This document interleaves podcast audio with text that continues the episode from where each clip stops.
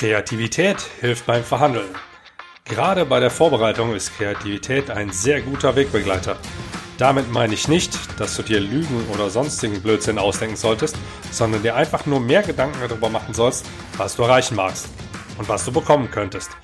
Wie du das anstellst und was das sein könnte, das erfährst du in der heutigen Episode des PRM Podcast Besser verhandeln.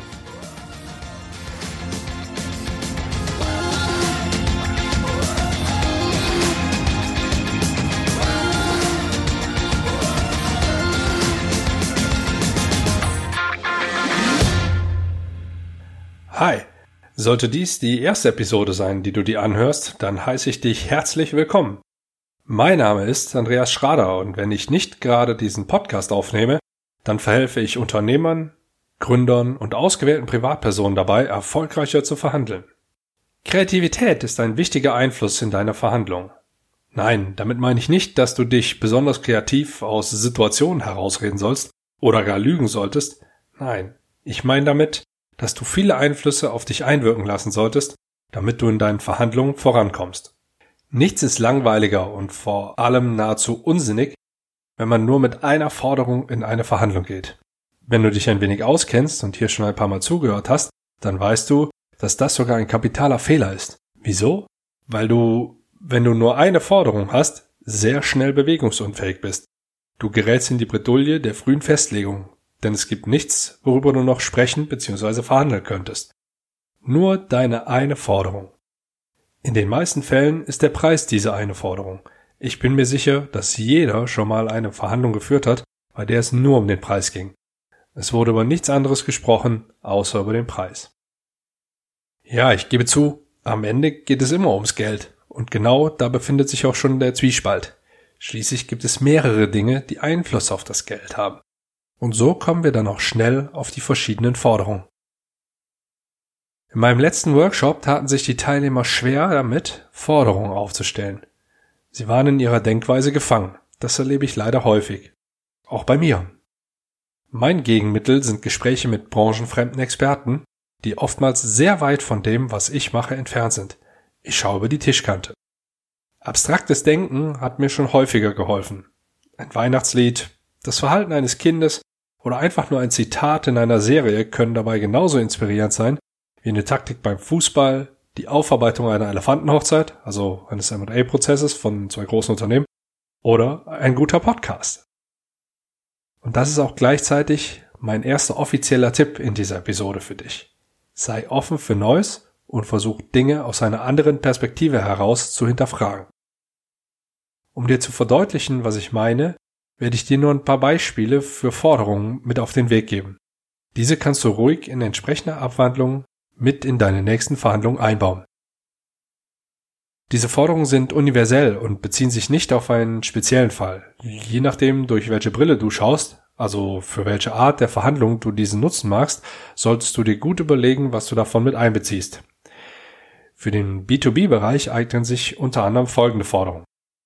Lieferung innerhalb von 24 Stunden nach Bestellung, Abrufkontingent, also Etappenlieferung, die Rücknahme von nicht benötigten Artikeln, die Übernahme der Lieferkosten, die gesamte Organisation der Lieferung, 3% Skonto bei Zahlung innerhalb von 14 Tagen, 90 Tage Zahlungsziel, Mengenrabatte, gemeinsame Marketingmaßnahmen, also Interviews oder Pressemitteilungen, Ausbildungskooperationen, Sie können die Vertragsdauer aufstocken, Exklusivität, gemeinsame Produktentwicklung, Netzwerkveranstaltungen oder Erweiterung des Materialangebots. Allein das waren nun schon 15 Ideen für Forderungen, die du so bzw. in einer entsprechenden Abwandlung mit in deine nächste Verhandlung einbauen kannst. Außerdem eignen sich die Punkte wie Exklusivität, Mengenrabatte, Marketingmaßnahmen oder die Erweiterung des Materialangebots auch nochmal, um einzelne Forderungen daraus abzuleiten. Dann bist du schnell bei 20, 25 Forderungen und das ist eine sehr gute Zahl. Du weißt ja noch, dass es nicht darum geht, alle Forderungen zu platzieren und durchzusetzen, sondern dass du zum einen die für dich wichtigen Forderungen durchbekommst und zum anderen du immer in Bewegung bleiben sollst. Höre dir ruhig nochmal die Episode 5 zum Thema Macht an. Das ist die Episode, in der ich den Bernard-Wechsel vom FC Bayern zum PSG als Beispiel genommen habe. Dieser wird dir nochmal einen weiteren Einblick darüber geben, wie du Forderungen tatsächlich mit in deine Verhandlung einbauen kannst. Gut, nun hast du ein paar weitere Ideen, wie du Forderungen entwickelst und wie dir Kreativität und äußere Einflüsse dabei helfen können.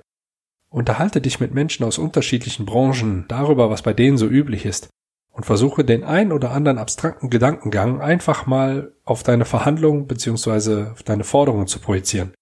Du wirst überrascht sein, welchen Einfluss das auf das Ergebnis deiner Verhandlung haben wird. Wenn du auch nur einen dieser Tipps jetzt für deine nächste Verhandlung berücksichtigst, dann wirst du mit Sicherheit besser verhandeln. Da ich mich jetzt erstmal für knappe vier Wochen in den Weihnachtsurlaub verabschieden werde, möchte ich dir an dieser Stelle schon mal für deine Treue danken und ich freue mich darüber, wenn du mir vielleicht auch von deinen Erfolgen einmal erzählen magst.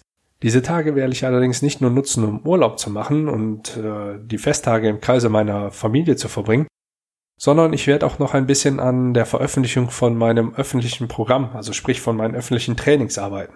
Ich kann dir schon mal verraten, wenn du also aus dem Großraum Hamburg, Berlin, Frankfurt oder Mönchengladbach kommst, dann stehen die Chancen gut, dass du im nächsten Jahr bei einem Workshop von mir dabei sein kannst.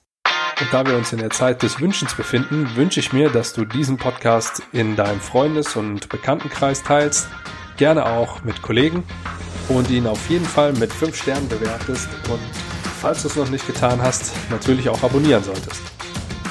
Bis dahin wünsche ich dir auf jeden Fall viel Erfolg bei deinen Verhandlungen, eine schöne Weihnachtszeit, einen guten Rutsch ins neue Jahr und wir hören uns spätestens Mitte Januar des nächsten Jahres wieder. Ich freue mich schon darauf. Besten Gruß und bis bald.